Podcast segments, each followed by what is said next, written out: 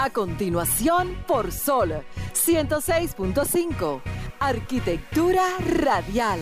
Diseño, urbanismo, ingeniería y todo lo referente a la construcción. Arquitectura radial. Con los arquitectos Luis Taveras y Gleinier Morel. Muy buenas tardes. Sean todos bienvenidos, arqueoyentes, a una entrega más de Arquitectura Radial junto a mi compañero Gleinier Morel, un servidor Luis Taveras y Franklin Tiburcio en los controles, estaremos compartiendo con ustedes todo lo relacionado a la arquitectura, la ingeniería y la construcción a nivel nacional e internacional. Miren, el pasado 3 de junio de este mes en curso, Arquitectura Radial Gleinier Morel cumplió tres años al aire aquí en Sol. Yo creo que merecemos un aplauso, un aplauso señores. Señor, un aplauso. Merecido aplauso realmente porque tres años, y como decía Hugo, Hugo Veras en algún momento, después del año es que uno pasa la prueba. Sí. Y sí. automáticamente eso pasa, venir un segundo año y un tercer año consecutivo.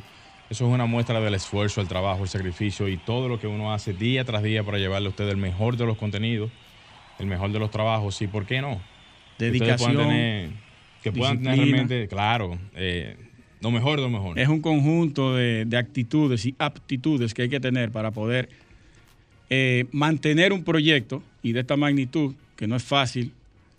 No quiero hablar de la parte negativa, pero hay mucha gente que apostó a que esto no iba a durar más de tres meses, más de un año. Cuando vieron el año ya se comenzaron a tranquilizar. Se bajó el suero. ¿eh? Sí, pero hay un, no sé si es un empresario chino que dijo, que dice que los proyectos eh, no, so, comienzan a ser un bebé a los cinco años. Y la gente se desespera muy temprano. Uh -huh. Cuando comienza alguna, algún recorrido en un proyecto, ya a los seis meses quiere ver los frutos. Al año quiere ser millonario. Uh -huh. Y eso no es así. Todo es un proceso y hay que tener paciencia. Cada cosa en su justo momento. Eso es así, bro. Nos felicitamos.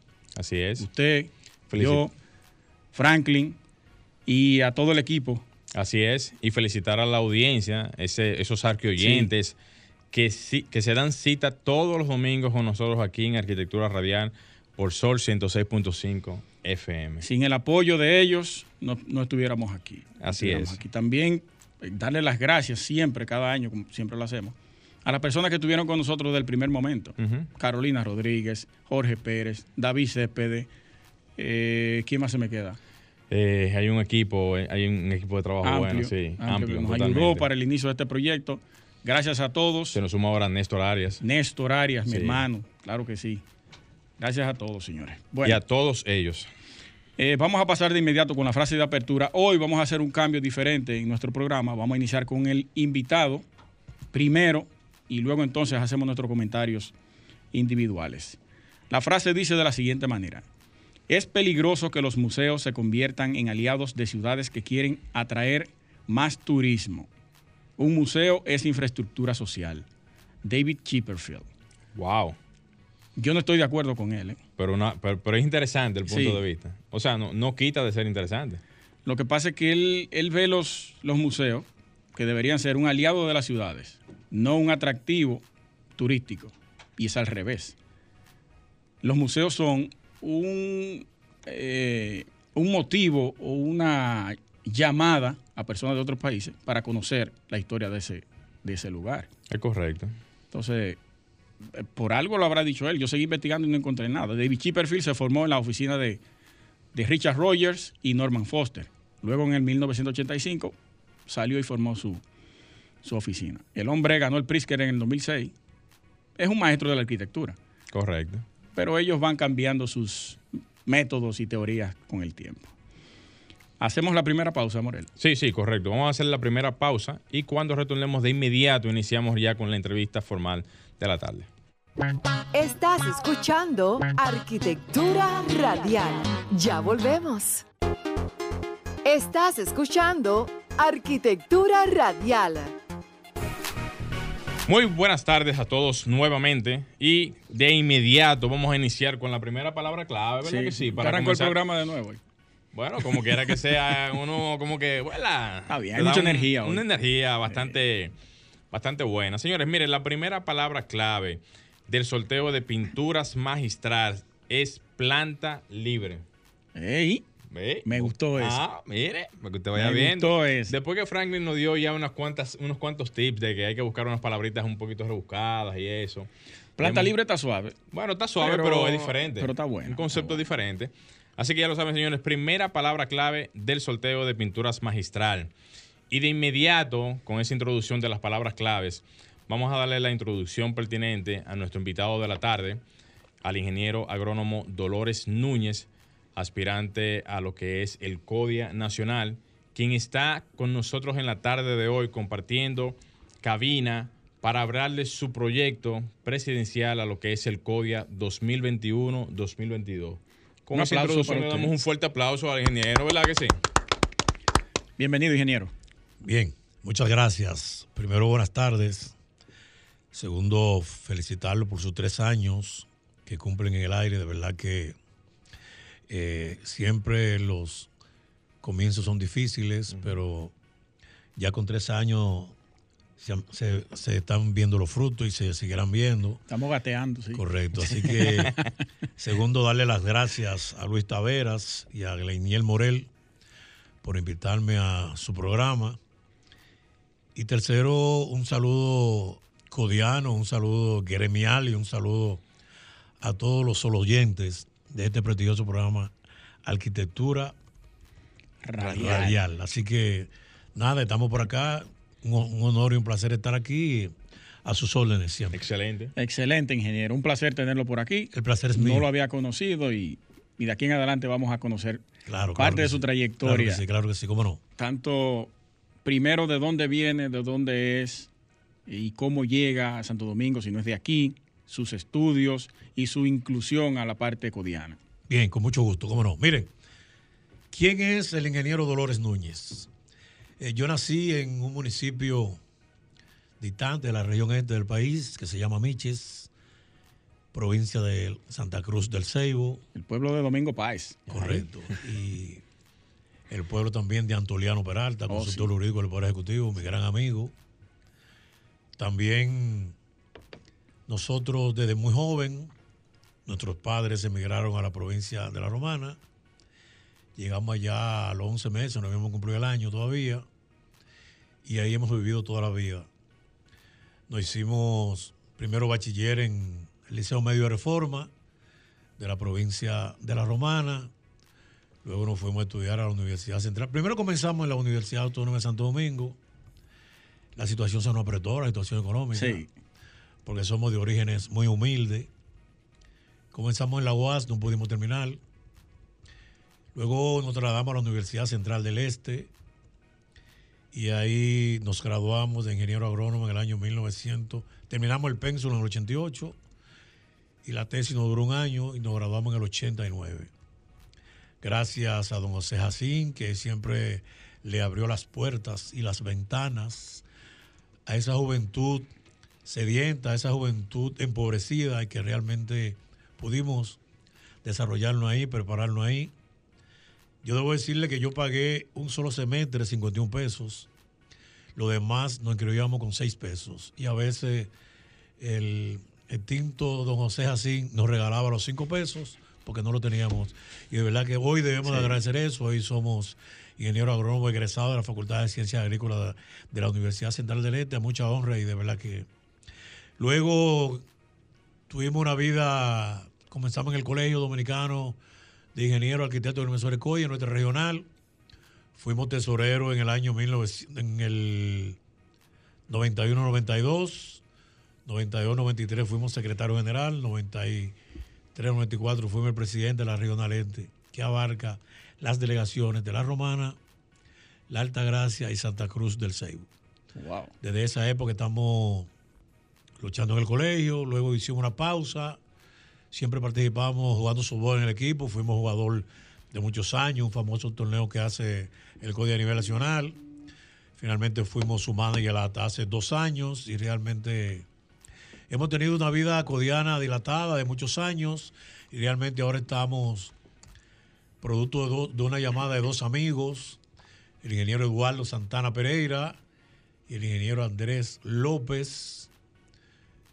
Vieron en mí que hay posibilidades de que un ingeniero agrónomo sea el presidente a nivel nacional. Me llamaron desde el año pasado, pero como yo soy un dirigente político, yo coordiné la campaña en la provincia de La Romana, recién terminaba ese proceso, estaba un poco agotado, entonces eh, le dije, bueno, vamos para el año que viene, entonces ya me llamaron esta vez, yo le dije, bueno, ahora vamos a hacer el recorrido, estamos listos y preparados y estamos aquí echando el pleito porque realmente tenemos el interés y tenemos creo que las intenciones de hacer un gran trabajo que vaya en desarrollo y en beneficio de lo que es la clase colegiada de la República Dominicana. Ingeniero, usted no, en, esa, en esos estudios de, su carrera, no, entró, no llegó a entrar al COA. Al COA. Bueno, el COA es, claro, el COA yo fui a, fuimos a hacer una práctica. El COA está en la carretera eh, Seibo Pedro Sánchez. Sí. Ahí nosotros fuimos a una práctica, claro, que nos llevó el ingeniero agrónomo Miguel Candelario, que fue mi profesor. Ahí hicimos una práctica de, de, qué sé yo, de casi un día completo. Sí, sí, me acuerdo como ahora. Eso existe ahí, hay muchos tamarindos sembrados. Inclusive eh, pasé por ahí el, el, viernes, el, ayer ayer que estaba en Miches, estaba cumpliendo con asuntos familiares ahí y vimos y me recordé ciertamente lo que era el COA y ahí solamente quedan lo que son las plantaciones de tamarindo, que es lo que hay ahí ahora. El COA formaba muchos eh, eh, agrónomos. Correcto. Agrónomos técnicos. Peritos ah, agrónomos. perfecto. Era, digamos, como una especie como de, centro, por decirlo así, ¿verdad? No, era una especie, de, una especie de Loyola. De Loyola. Una especie de Lisa. bueno, digo centro. Pero parece un centro militar eso. Bueno, digo centro porque si se rumbraban jóvenes para ahí y se formaban para eso. Pero el COA fue tremenda institución en la región este en esa época, eso es correcto. Excelente. Tuve la oportunidad de verlo, claro que sí. Excelente podremos pasar realmente a lo que fue de ya directamente la iniciativa eh, que le hicieran a usted ya por parte de sus colegas, amigos, para lo que es la presidencia del CODIA y su interés en participar en esta ocasión, ya que como ya lo dijo anteriormente, el año pasado fue un año bastante eh, fuerte a nivel de actividades políticas y ya este año ya para incorporarse a lo que es la, la actividad codiana cuáles serían los planes, qué, cuáles serían los lugares que visitaría, eh, vamos a decir la agenda en sí de lo que haría el ingeniero Dolores Núñez. Bueno, mira, primero ya nosotros, nadie puede hacer un proyecto sin, sin organizar su casa. Ya nosotros hicimos un recorrido por Higüey, El Ceibo, San Pedro de Macorís y Atomayor. Ya nosotros tenemos eso seteado. Vamos a amarrar eso ahí. Sí, correcto.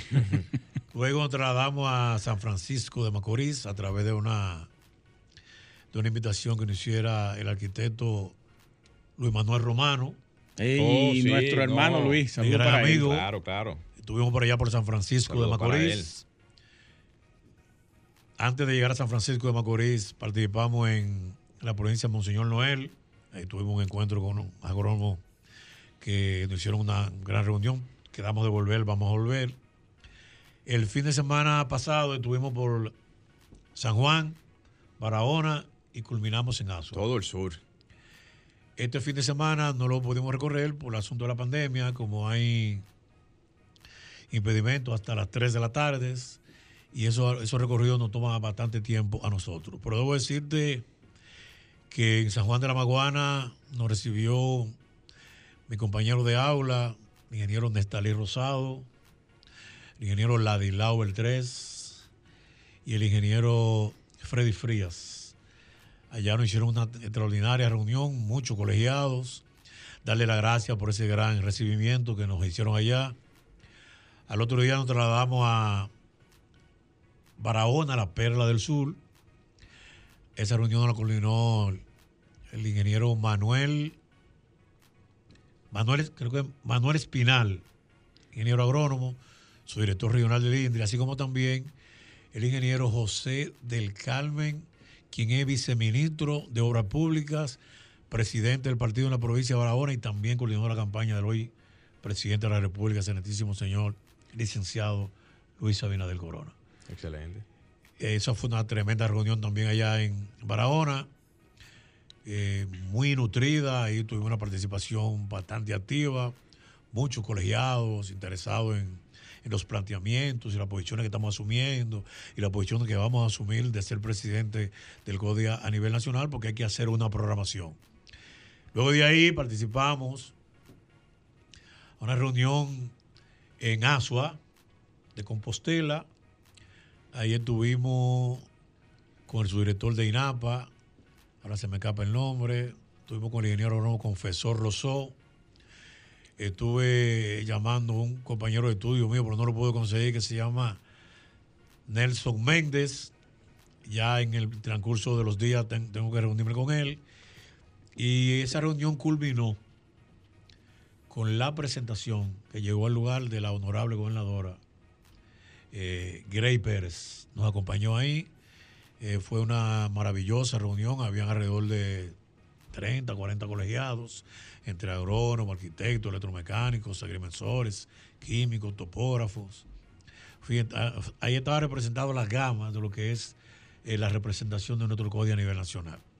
Luego ahí vinimos acá, pero ya en este fin de semana, eh, como no hicimos recorrido, bueno, me comprometí contigo, iba a venir a la No, no, no, emisora. claro, claro. Como Sol 106 es una emisora nacional y que la escucha el país entero, entonces ahora aprovechamos y nos está escuchando el país entero. Vamos a promover Así, la candidatura para. Así es, correcto. Estamos acá y, y debo decirle algo.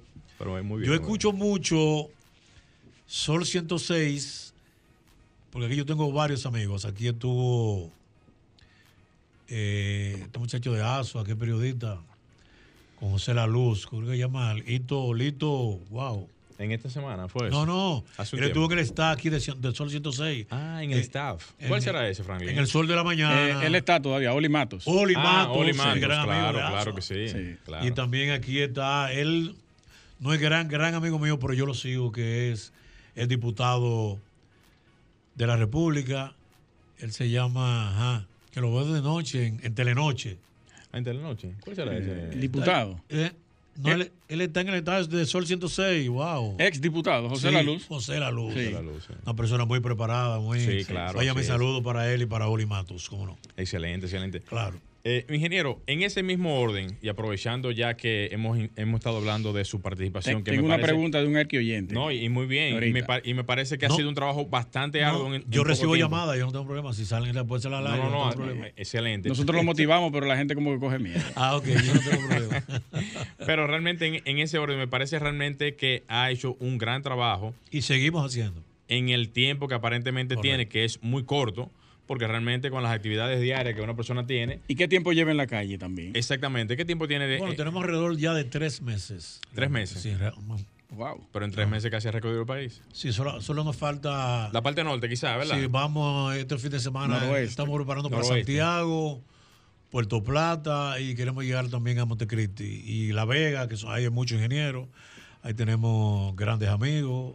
Y estamos tocando la puerta, para allá vamos. Excelente. Y con relación a esas visitas, ¿qué público va o participa de la exposición que usted hace para presentarse como presidente, como aspirante a candidato para la presidencia? Bueno, siempre esa actividad, la, la- normalmente la actividad la hacemos en los locales de la regional. sí.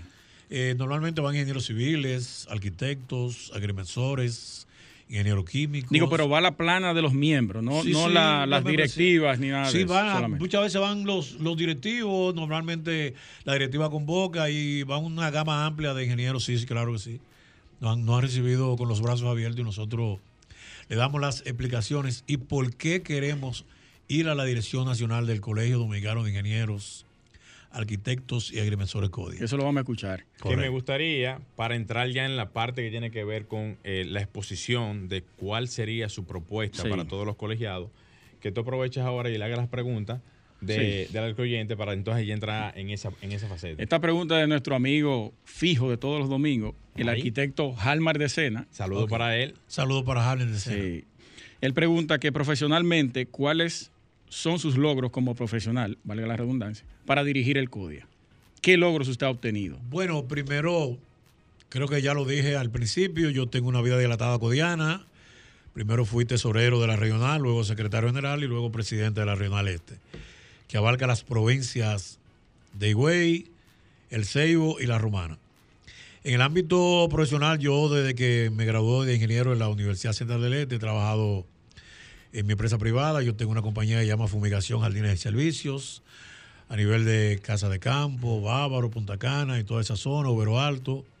Con razón la ausencia. Y también tenemos, y también tenemos una compañía que se llama Serviconsa, Servicio de Compresores SA, que se dedica a las excavaciones de todo tipo de, de, de trabajo en, en las obras civiles, en las obras señor, viales, etcétera, etcétera, etcétera. Nos hemos dedicado a eso y e, ese, ese es mi, activo. mi carta de, de presentación que yo puedo recibirle a los, a los a mis amigos colegas y a mis amigos codianos. Excelente. Antes de entrar a la propuesta, Sí. vamos por la motivación. Correcto. Aparte de los compañeros Un punto. que le motivaron a entrar a participar como aspirante, a usted, ¿qué le motiva dentro del CODIA? Ya que es bien sabido por todos que decimos que el CODIA no nos representa. Bueno, mira, yo pienso, yo pienso que el CODIA hay que rumbarlo por un mejor sendero. Pienso que el CODIA no puede seguir siendo lo que es, una institución que los colegas, amigos llegan y van, eh, están un año y logran sus objetivos eh, personales. Yo pienso Ay, que, ay, ay, ay. yo creo que el, que el que pasa por el colegio debe dejar su impronta.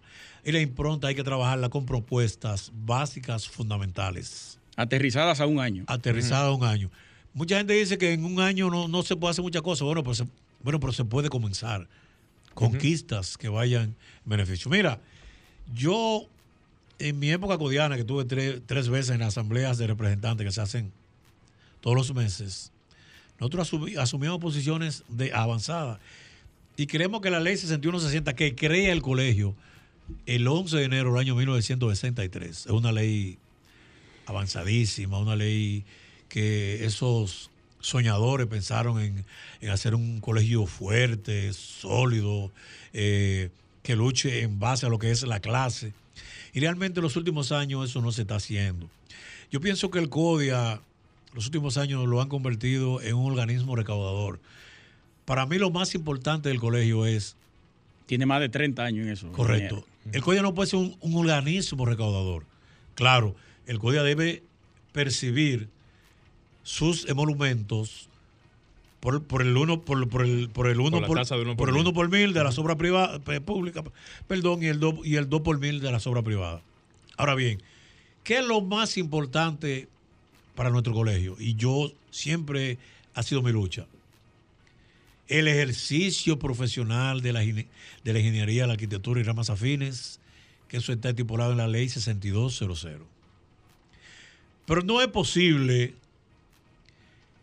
aquí en la capital que se hacen 50 mil torres, muchas, yo te puedo hablar de eso, porque yo doy, firmo permiso a diario para los vaciados en el Intran. Pero bueno, para nosotros lo más importante es que esa obra sea dirigida por un ingeniero colegiado, un arquitecto colegiado. Correcto. Yo no digo que sea un ingeniero, bueno, un ingeniero recién salido de la universidad, bueno, pero está bien. Pero Pero, eh, para, para, para el ejercicio profesional tiene que ser un ingeniero colegiado, o un arquitecto, o un ingeniero civil, y las obras eléctricas deben estar representadas por un ingeniero electromecánico también colegiado. O sea, son de las cosas que nosotros tenemos que luchar. Pero no ahí hacer un acuerdo que me den el 50% de lo que le corresponde al CODIA, sino primero investigar lo que hay, quiénes están en esa obra. Lo más importante, reitero, para, para un colegio sólido y fuerte. Y si nosotros vamos a la dirección del colegio, es lo primero que vamos a argumentar. Para dirigir las obras tiene que ser colegiado y tener acuerdo. profesionales al frente de esa obra.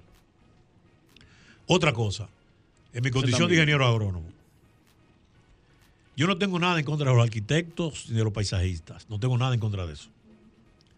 Ahora yo tengo, yo creo y podemos luchar de que las áreas verdes en los grandes proyectos que construye el gobierno, que construye la empresa privada, se le den a los ingenieros agrónomos colegiados, que son los que más manejan eso. ¿Qué está pasando últimamente?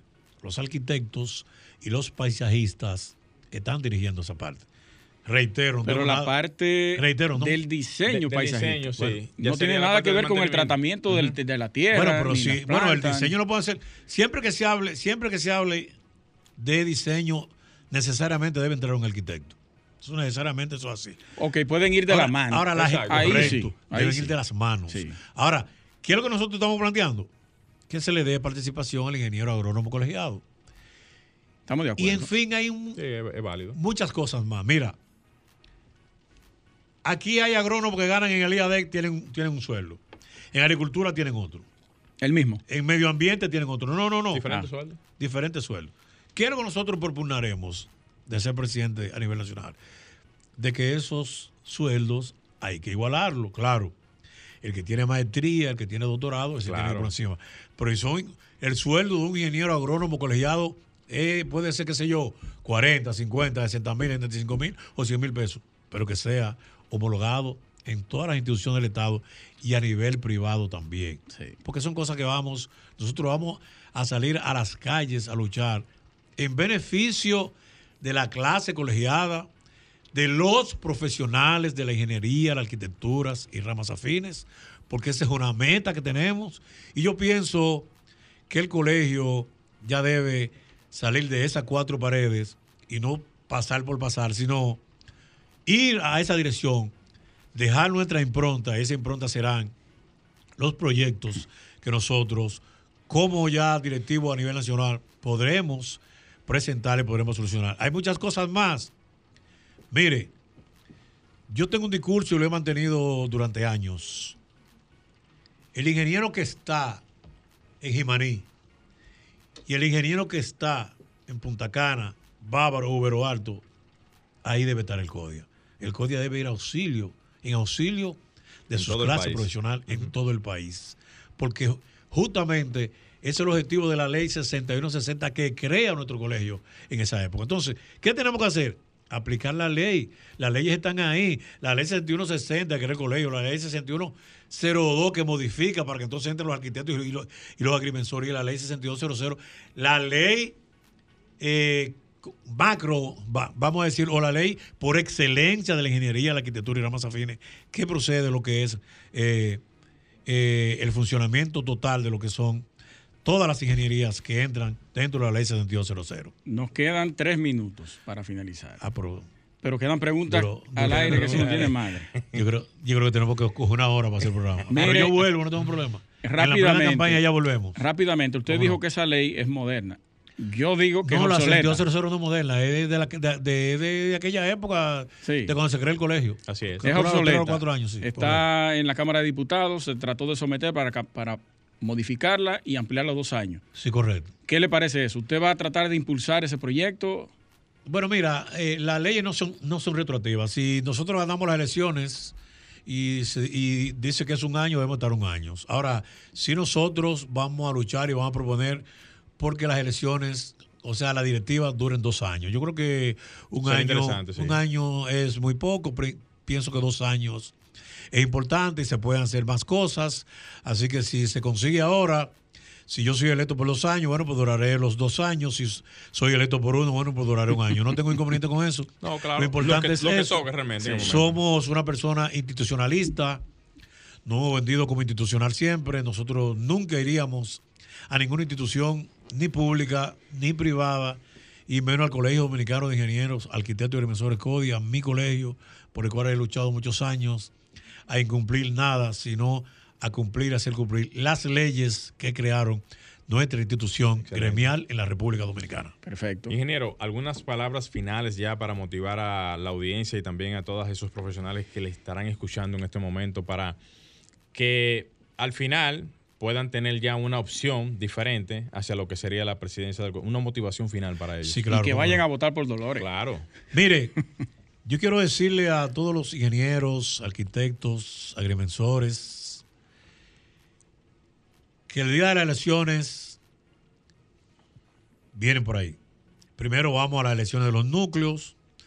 Nosotros estamos corriendo en el núcleo el CDN de agronomía, Luego que salgamos en ese tener que vamos a salir, Dios mediante, con la ayuda de todos los amigos y colegas que han hecho posible todo eso recorrido y nuestra candidatura, nosotros iremos a la dirección del núcleo y luego formaremos la plancha que nos llevará a la presidencia a nivel nacional. Decir a todos esos colegas, a todos esos amigos, que hoy más que nunca el colegio, el colegio necesita de una renovación pero no una renovación ir por ir, no, al contrario, hacer cosas diferentes. Ha llegado la hora de que renovemos nuestro colegio, le demos oportunidades a colegas que tenemos compromisos con nuestra institución, que tenemos compromisos con nuestro gremio, que tenemos compromiso eh, valga la redundancia, gremiales para hacerlo cumplir en esa gestión que nosotros haremos. Decirle y pedirle que nos acompañe primero a todos los ingenieros agrónomos votando por nosotros la segunda semana del mes de julio, que ya se acerca, y después en las elecciones nacionales para elegir las autoridades. Que nos acompañen, eh, que proponemos por el cambio, proponemos por la renovación y que real efectivamente estamos en capacidad de ir a esa institución a hacer un trabajo en beneficio de nuestro colegio dominicano de ingenieros, arquitectos y agrimensores CODIA. Y darle las gracias a todos ustedes, a los amigos radioyentes que nos han permitido llegar a sus hogares.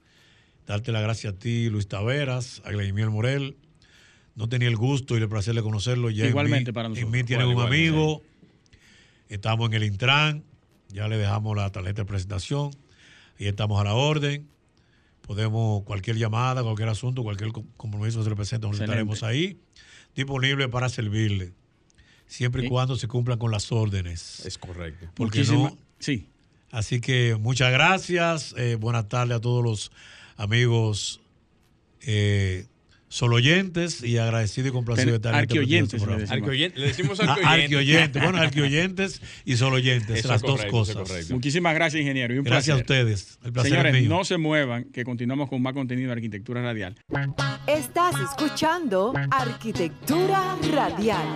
Ya volvemos. Continúa escuchando Arquitectura Radial. Estás escuchando Arquitectura Radial. Bien, señores, continuamos en arquitectura radial. Señores, para los que están pendientes de sus palabras claves, la segunda palabra clave del sorteo de pintura magistral es flujo. Así que ya lo saben, segunda palabra clave del sorteo de pinturas magistral. Una tarde eh, un tanto lluviosa, la tarde de hoy. Mire, se corresponde la segunda con la primera. Bueno, usted sabe que eso es parte de, bien. de la combinación. Siempre está arquitectónicamente combinado.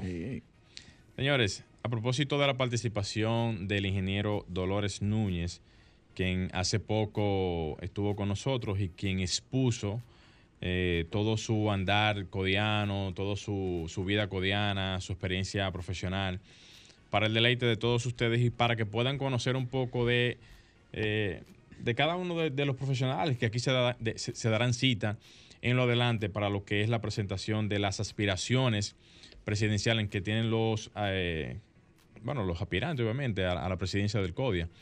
Y en este orden, ya después de haber tenido la participación del ingeniero Dolores Núñez, y quien de ustedes ya habrán escuchado ya todas sus inquietudes y preocupaciones, eh, coincide justamente con, la, con, el tema que tengo para la tarde de hoy, el, tema que tengo eh, siguiente, y es que debería estar, Luis, el, en el CODIA la Junta Central Electoral como parte de los procesos de las elecciones. ¡Ay, qué tema!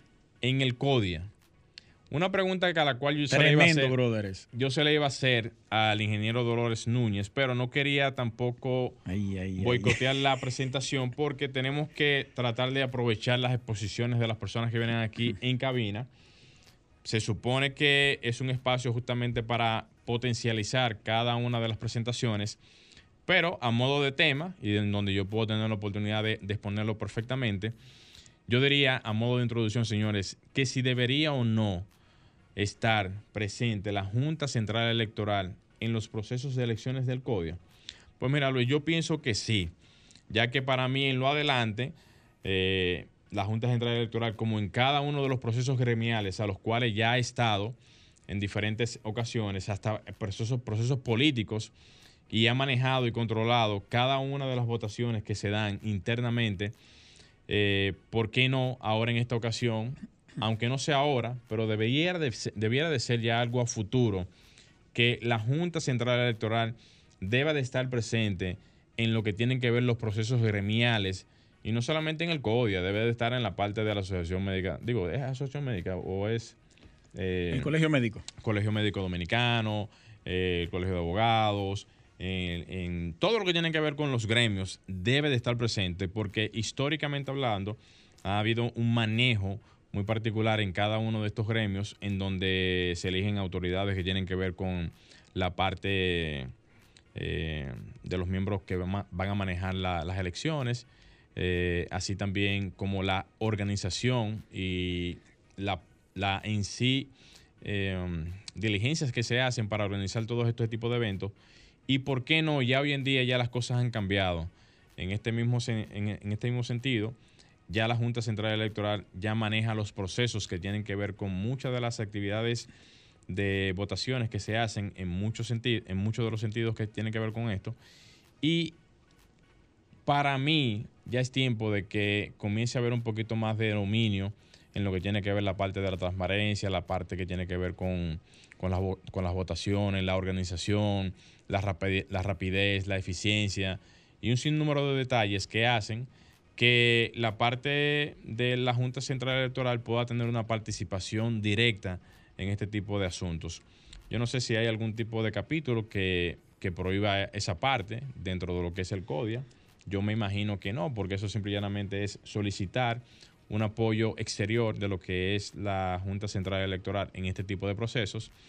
Y me parecería interesante que en lo adelante pudiésemos tener procesos que dinamicen completamente la actividad de las votaciones y que pueda dar realmente contraste a que ningún tipo de situación interna en las votaciones que se hacen a nivel nacional en, lo que tiene que ver el CODIA pueda tener algún tipo de, de práctica eh, ¿verdad? maleada. maleada, ni, ni, ni, que alguien le puso un voto a fulano, de que fulano tiene una queja con fulano. No, no, nada de eso, sino que existe una cierta transparencia en este tipo de procesos y que podamos tener al final, que es lo que se quiere, un resultado final eh, totalmente transparente y que todo el mundo se sienta tranquilo y cómodo del, resultado que cada quien tenga.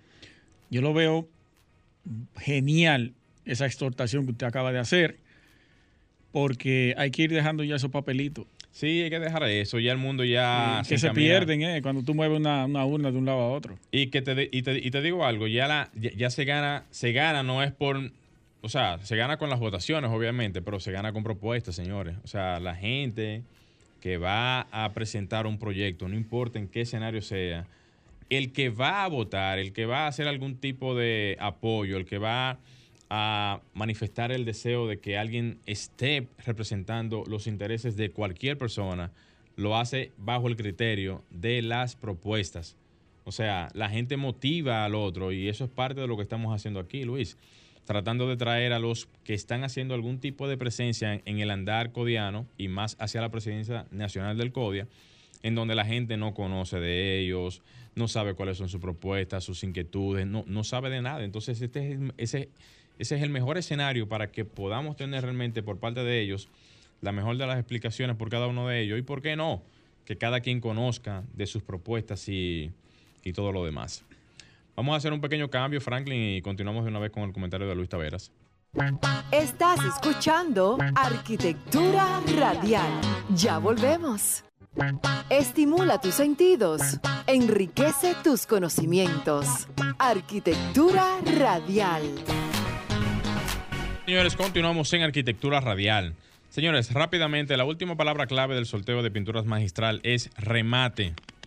Así que ya lo saben, última palabra clave del sorteo de pinturas magistral. Así se llamaba un programa de, de remate. Vámonos ahora con el comentario de Luis Taveras. Bien, señores, rápidamente, porque ya se está terminando el tiempo. Primero, eh, exhortarles que el nombre no lo di la semana pasada del canal de YouTube de mi primo de mi primer hermano, Amado Taveras. Ah, Taveras 3D. Él, dentro de los 500 primeros suscriptores, va a sortear una impresora 3D. Ya usted sabe, Taveras 3D. Vaya, suscríbase y va a estar dentro de la tómbola por debajo de los 500 suscriptores. Miren, a propósito del Día Mundial del Medio Ambiente que se celebró ayer, hay un nuevo hormigón que ahorra un 20% del coste en la construcción. Se asombraron, ¿verdad? Pues claro que sí. Miren, en la localidad de Hansbury, en, Inglaterra, hay un gimnasio, se está construyendo un gimnasio que será el primer edificio del mundo construido con un hormigón enriquecido con grafeno. Oigan qué combinación. Hasta dónde han llegado los estudios tecnológicos para mejorar o para mejorar y disminuir la contaminación en la construcción, que es una de las que más eh, aporta. Y más adelante van a escuchar algunos datos. Se ha demostrado que esta combinación de materiales puede producir un hormigón tan fuerte que no requiere de esfuerzos de acero, Morel. Ahorra un 30% de material y puede reducir un 20% el coste total del edificio.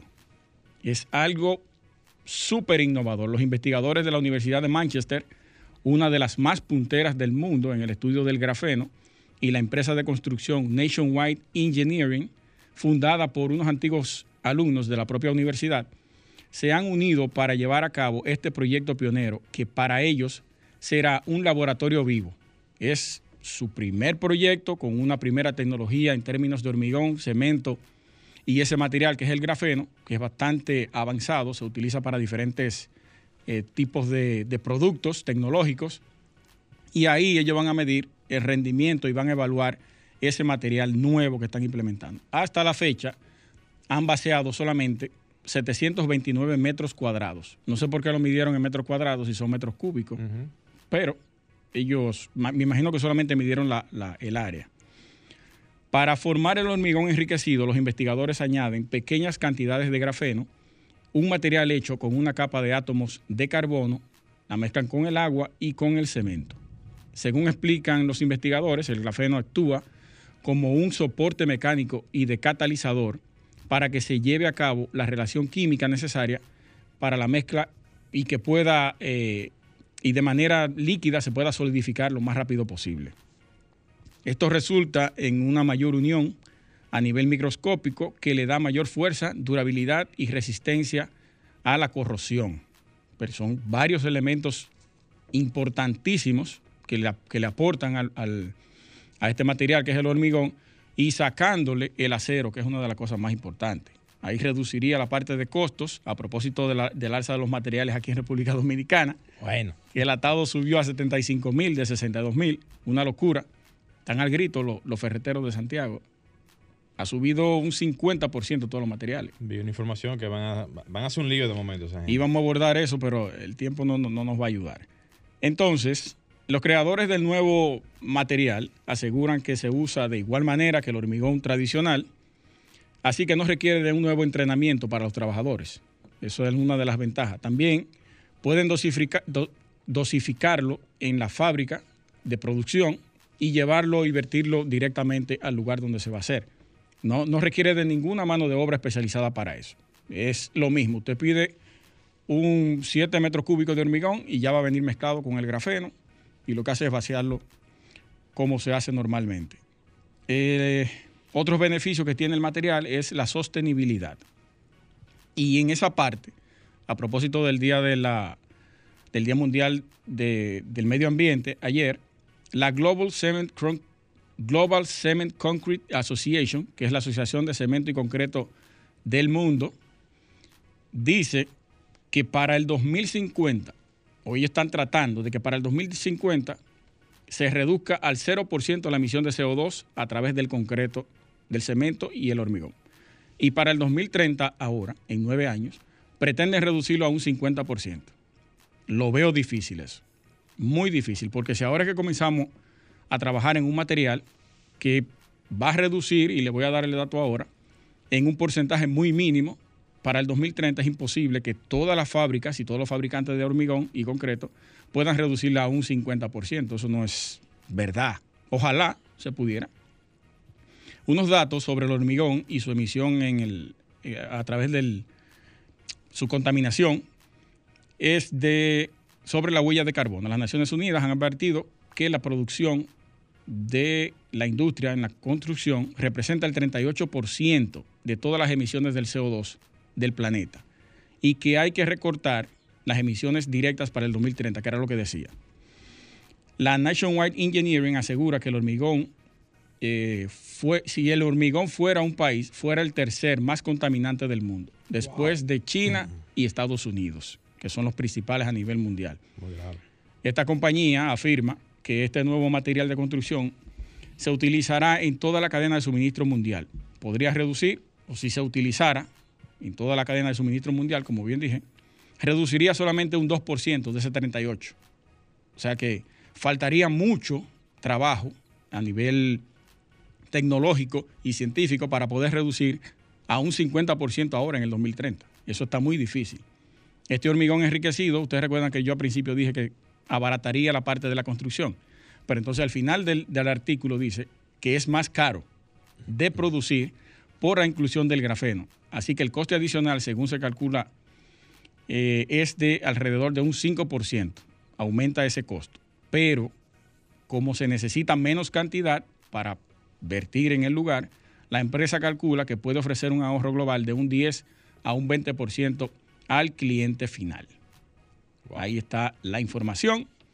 Eh, a propósito de este lío que tenemos con la salsa de los, del cemento, que subió un 50%, el, acero subió un 80%, eh, ¿qué, otra cosa fue? Que subió un 40%. De momento no vamos a usar nada eléctrica. Una locura. Y eso es especulación. Claro. Aquí no es verdad que las cosas han aumentado en esa proporción del año pasado a hoy. Eso, eso, es especulación. Eso, es especulación. Señores, ahí está la información. Vamos a hacer un cambio rápidamente y vamos a tomar la llamada para el concurso de pintura magistral. Comunícate 809-540-1065. 1-809-200-1065 desde el interior sin cargos. 1-833-610-1065 desde los Estados Unidos. Sol 106.5, la más interactiva. Buenas. Sí, buenas. Gerardo García le habla. Gerardo, ¿de dónde nos habla? De los Mameyes. Adelante. Vecino mío ese. ¿Eh? Está bien. Adelante, Gerardo. Alta libre, flujo y remate. Ah, excelente, muy bien, muy bien, muy bien. Está en eso tú, Gerardo. Él lleva el tiempo de aquí del programa. Gerardo. Eh, llamando a ver si me pegaba. Gerardo García, ¿verdad? Sí. Excelente. Pásame tus cuatro últimos números de tu cédula, por favor. 235-8. 235-8. Excelente. Anote este número de WhatsApp, por favor, Gerardo. Dígamelo. Rápidamente. 829. Sí. 630-8811. Ok. Escríbenos, por favor, cuando termine la llamada. Está bien. De acuerdo. Gracias y felicidades. ¿eh? Excelente, señores. Eh, hasta aquí Arquitectura Radial. Gracias a ustedes por la sintonía. Nos estaríamos encontrando ya nuevamente la próxima semana. Con un nuevo aspirante. Con un nuevo aspirante. Luis Taveras, Franklin Distribution Controles y Gleiniel Morel. Hasta la próxima.